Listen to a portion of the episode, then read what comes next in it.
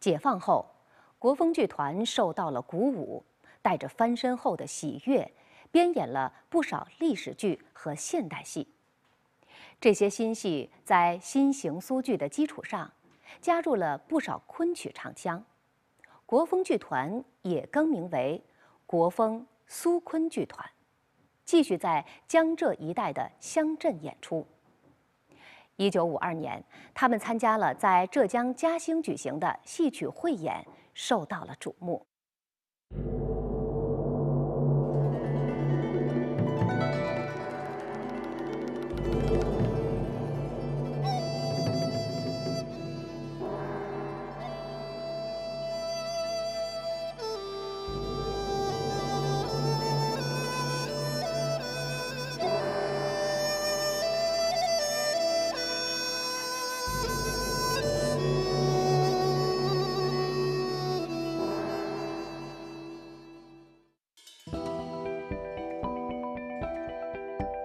四九年三五月份解放了，当我解放了以后嘛，台上不敢演出啊，我们讲朝代更替了，现在，那么解放军来讲了，呀，你们居然嘛应当演出嘛，不演出怎么办？在这当光开头几天的我们是偷偷这样演的，有些老观众晓得你不演没有吃的，那么给我们点米呀，给我们点粮食到叫我们演，后来嘛正式他来看了以后说是吧，你们叫演，鼓励我们。去团演，当解放又又讲了党的政策，当我们团老我父亲啊，主管他们很高兴。那么我们在上一路上演过来，也到嘉兴。嘉兴的时候刚好在当地地方戏曲汇演，那我们也去参加了，啊，我们也去参加，参加了之后演的什么戏呢？也比较适应是的，演了一个这个抗金的、抗金兵的戏。那是叫抗美援朝了，我们抗金了，名字就是叫光荣之家，啊，你当时胆子还比较大了，不管是光荣之家，那那那那那，好，一直那个杭州的一些文化主管的一些领导看到了，耶，看到我里面有昆曲，他就讲，哎，这是一个新发现，马上回到杭州来汇报。汇报来杭州，马上提出，马上叫这个剧团到杭州来演出。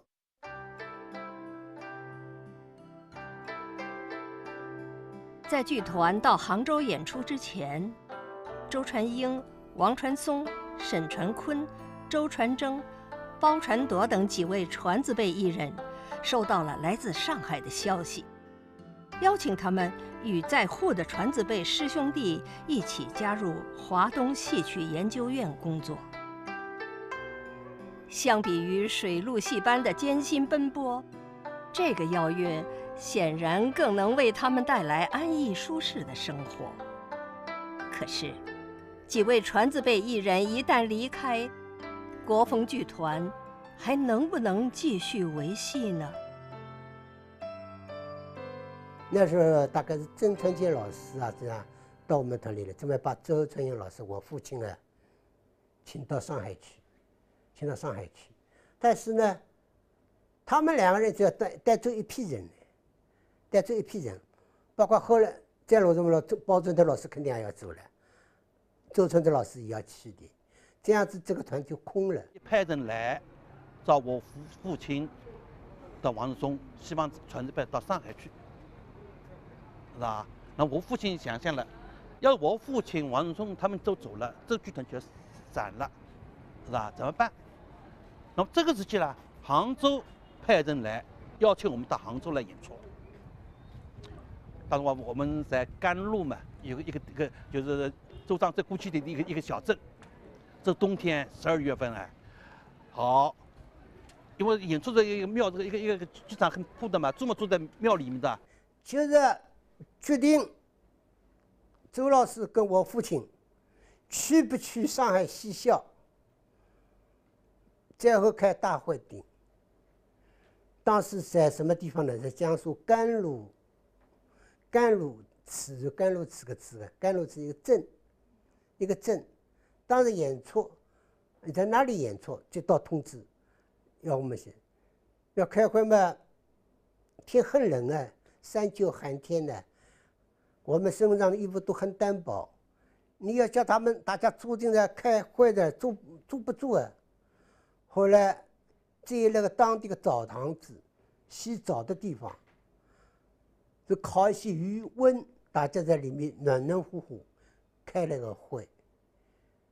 开了会就那定下来了，是先到杭州，杭州以后再看情况。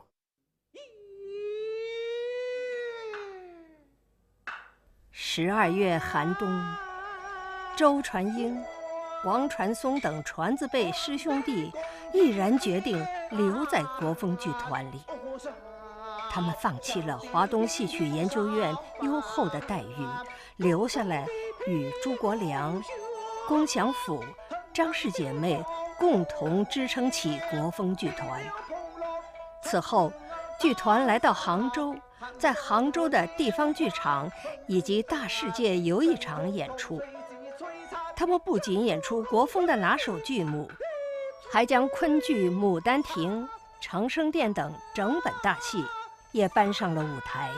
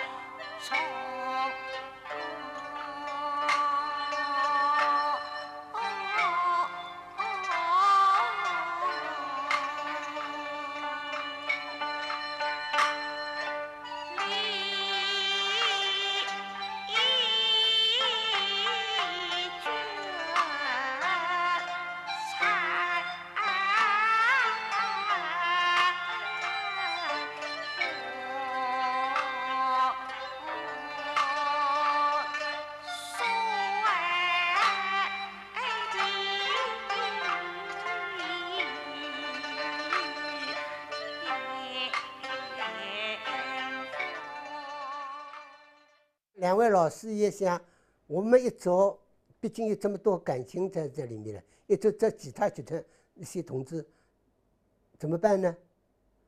后来这样子，就是最后决定，既然杭州来请我们了，那么我们到杭州去演出，最后一步，杭州如果能够站住脚了，那就算了，我们华东也不去了，上海也不去了，这次到杭州去，杭州去拼搏下。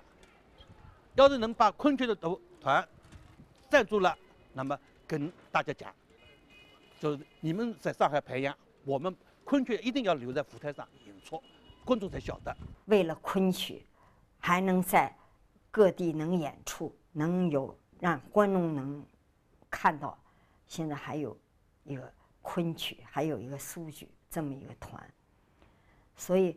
当时我们听到，哎呦，很高兴，说老师们那个。现在想想，我是很感动。啊，就是这些王传松啊、周传英啊这些传字辈老师啊，他们为了这个事业，宁可不不要这高工资，放弃高工资，在受那种清贫的，他们唯一的就认为。这个团要保存下来，早晚有一天会让社会人士到杭州、到上海。好，这样子我们在五二年的十二十二月的二十三号、二十二号到了杭州，在地方剧场演出。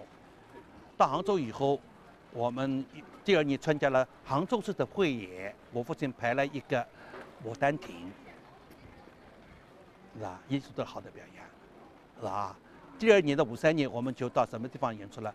到了大世界了，人民游艺场了，是吧？这里嘛，它这样我们剧场就稳定了，因为这样的演出，它不再看观众的，就每天都有收入的，不多。国风苏昆剧团在一九五二年浙江嘉兴的戏曲汇演中，得到了浙江省文化局的重视。这个保存了昆曲遗产的剧团被列为民营公助的十个重点辅导剧团之一。一九五三年，国风苏昆剧团更名为国风昆苏剧团。演出昆剧的比例大幅提升。昆剧曾经依存在苏剧戏班中维系一线生机，如今终于盼来了复苏、回春的这一天。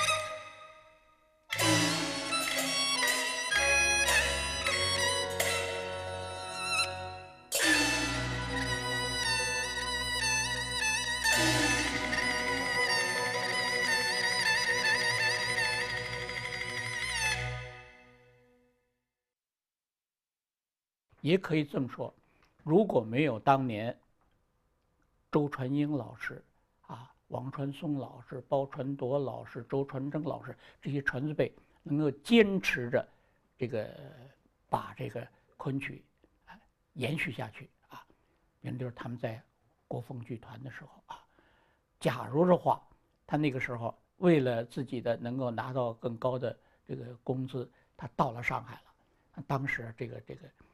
昆曲啊，这个后来呀，可能说就不存在了。开始国风书籍组，国风书籍团，国风书籍组是是以驻唱形式为主的。和那个国风书籍团呢，里面有表演的个东西的。后来我们昆曲的加进去了，国风书昆集团。后来我们一些。祖国呢又吸收了一些唱文明戏的，我们上海人唱文明戏的，说实在话，唱滑稽戏的，里面有来来自于这些节目参加。那国风声音书集团，声音书集团，后来昆曲人呢，国风苏昆集团，国风苏昆集团，后来昆曲多了，怎么了？国风昆苏集团的，不是苏昆的，昆书店的。当时呢，他们到了杭州以后，我们杭州有个这个这个大世界，然后就请他们到这个大世界去做成演出了，就是你们不要到处流浪了，你们就在哎在这里演出。演出以后嘛，那么当时他们在这儿演出嘛，就当时有个文件说你们这个剧团赛什么就就地登记，然后他们就在这儿登记下来。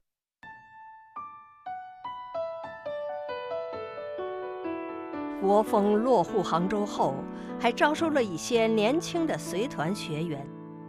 他们和团里艺人们的子女一起，组成了国风的第二代演员，跟随周传英、朱国良、王传松等老艺人学戏，并参加演出。一九五四年，为纪念清代剧作家洪升逝世二百五十周年。浙江图书馆馆长张宗祥向周传英提议重排洪生的名剧《长生殿》。小小的国风剧团，仅仅用了七天时间，就赶排出了结构紧凑、内容完整的《长生殿》。演出受到了极大的赞誉。当晚是纪念洪，纪念长长生殿的作者洪生。三百多周年，哪一哪一天就是在蓬莱阁，就图书馆的旁边，就是个康熙的这个银这个银宫啊，叫蓬莱阁嘛。叫我父亲他们去演唱了《长生殿》。在演的时候呢，正好就是文文化部局长就田汉，艺术局局长田汉，也带来一个叫洪生的，就是一个著名的编剧，啊，去看了，他说陈燕。你们在纪念死的洪生，我带了个活的洪生来来看，看了以后嘛，临走的话问我问问我父亲了，传言你们能不能把长生殿搬上舞台？因为这是当中昆曲也已经很长时间不演这个戏了嘛。我父亲说好的。这样子我回来有半个月以内，我父亲改本子排演出，这是我们呃就下来的就第一个全部唱昆曲的。杭州嘛，刚好有个就图书馆的馆长张仲祥先生，啊，他书大书法家张仲祥先生。那一个晓得么多这个了，叫我们马上拍长生殿。长生殿需要服装啊，上我们当时个叫教教花班子，没有服装店了，哎，那么后来马上拨了五千元，五千块钱出来，租了服装，那么接头在在杭州登记注册，登记注册，这样子呢，我们团就有一个落脚点，但团部还没有，后来建了一个什么地方呢？建了就是上海菜东的。像药教做专门做药药教的，啊，叫像叫叫药教那个叫啊，因为作为我们的白白洗的地方，现在是华侨饭店的店子。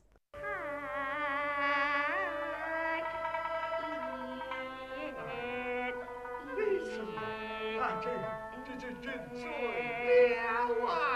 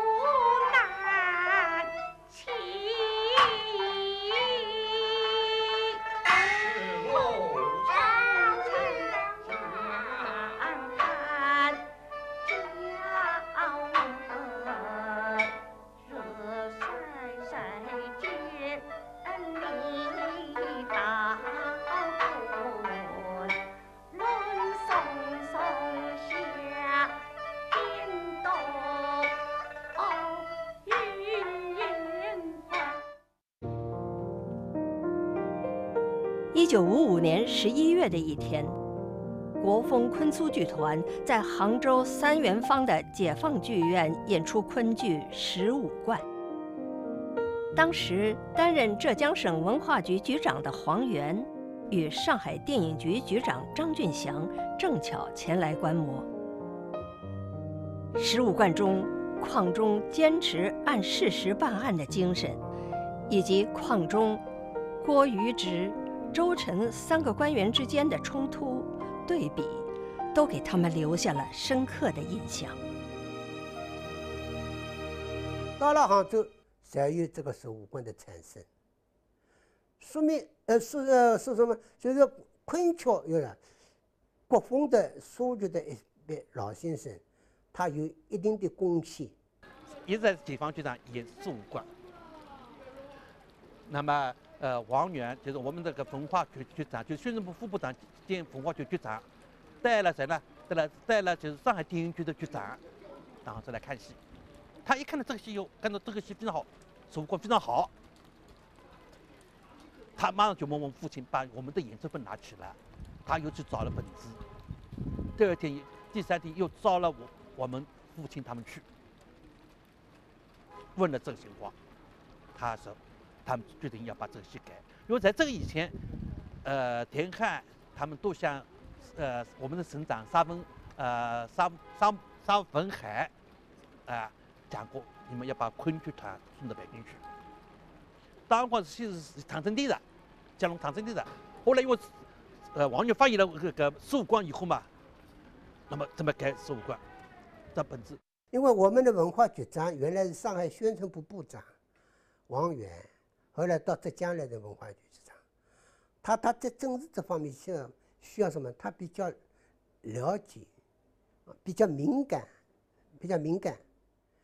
在没有来提出这个运动之前呢，就是当时说翻的有些过头，啊，有些过头，哎，所以怎么样来来来来纠正一下？当时我们什么戏演？当时演十五贯老的十五贯。在杭州的解放剧场，老的解放剧场演，那什么？他又跟北京有几年来来看，无意之中，哎，这个戏给他灵感，哎，这个戏好动动手脚。在黄源的关心下，十五贯整理小组很快成立起来，由黄源担任组长，作家郑伯勇为副组长，剧作家陈静担任执笔和执行导演，主要演员周传英、王传松、朱国良、包传铎、龚祥甫以及笛师李永琪、鼓师向金根等人都参加了整理小组。十五贯原名《双雄梦》，是清代剧作家朱素臣的传奇作品。剧作情节按双线结构发展，在修改时删去了其中一条情节主线。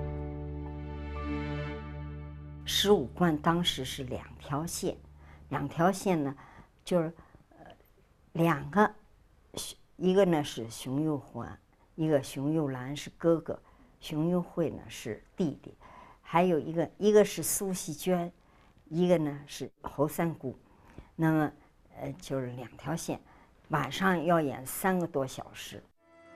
过去因为叫双雄梦，有点迷信色彩的啊，那个东西，把这条线去掉，简单点，突出一个调查研究啊，反对那个主观的官僚啊啊也也也过去是讲究西改方面讲究这方面的东西的，那么再再一点嘛，他得上精神另外之后了嘛，所以现在。原来是两条线，熊又来、熊又回，兄弟两个冤案。原来是兄熊又来得到兄弟冤枉了，他接了手，客商资助他十五块钱，去为兄弟伸冤去，他是抱着这个目的去的。啊，那么现在呢，这条线开掉，那是要动一番手脚。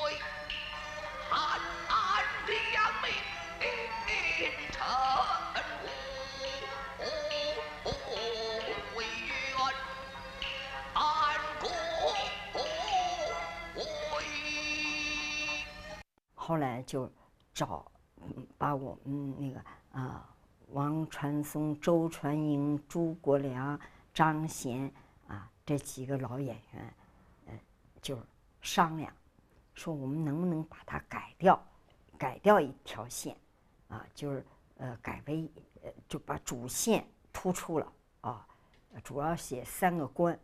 当时呢，大家因为两条线里面有好些戏，譬如像。监狱里面兄弟两个见面啊，啊，很感人的，嗯，有点舍不得。他说该舍得的也要舍得，就砍掉了，改掉一条线，就是光是熊友来一条线，这样子的。这样子后来嘛，演了之后，到底王源就讲这一点还比较客观的。他想到底怎么样，要征求一下更多的意见。不能自己主观意见说了算，就是给了昆曲的一个艰难的任务。上午以老的十五贯，这两条线的十五关，晚上以新的十五关。你这一句话不要紧，两个演员大动脑子啊，新的台词跟老的台词要撞车的，哎，刚刚就就是这个人物。当时排戏就在蔡同德排，排那条件很，制药厂啊，它是青石板，都是一大块一大块的青石板，青石板呢，他们就排戏就在那个青石板，包括王传松老师就是哪家人家或是姓尤，啊，一下子一个跟头翻下去，也在青石板。那么像宫强虎演的熊幼兰啊，还有。张世娥演的那个苏锡娟，不是会嘛，也要在那个青石板那啊，因为没有排练场了嘛。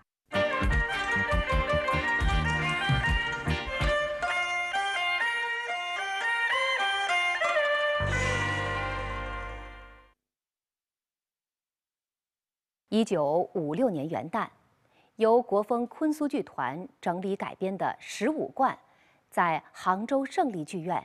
正式演出，受到观众的好评，连续演出了二十四场。二月，剧团移师上海，先后在永安公司剧场、中苏友谊馆剧场演出，再次获得各界人士的好评。一九五六年四月，国风昆苏剧团带着十五贯长生殿两台大戏赶赴北京。率先为昆剧在新中国的复兴拉开了帷幕。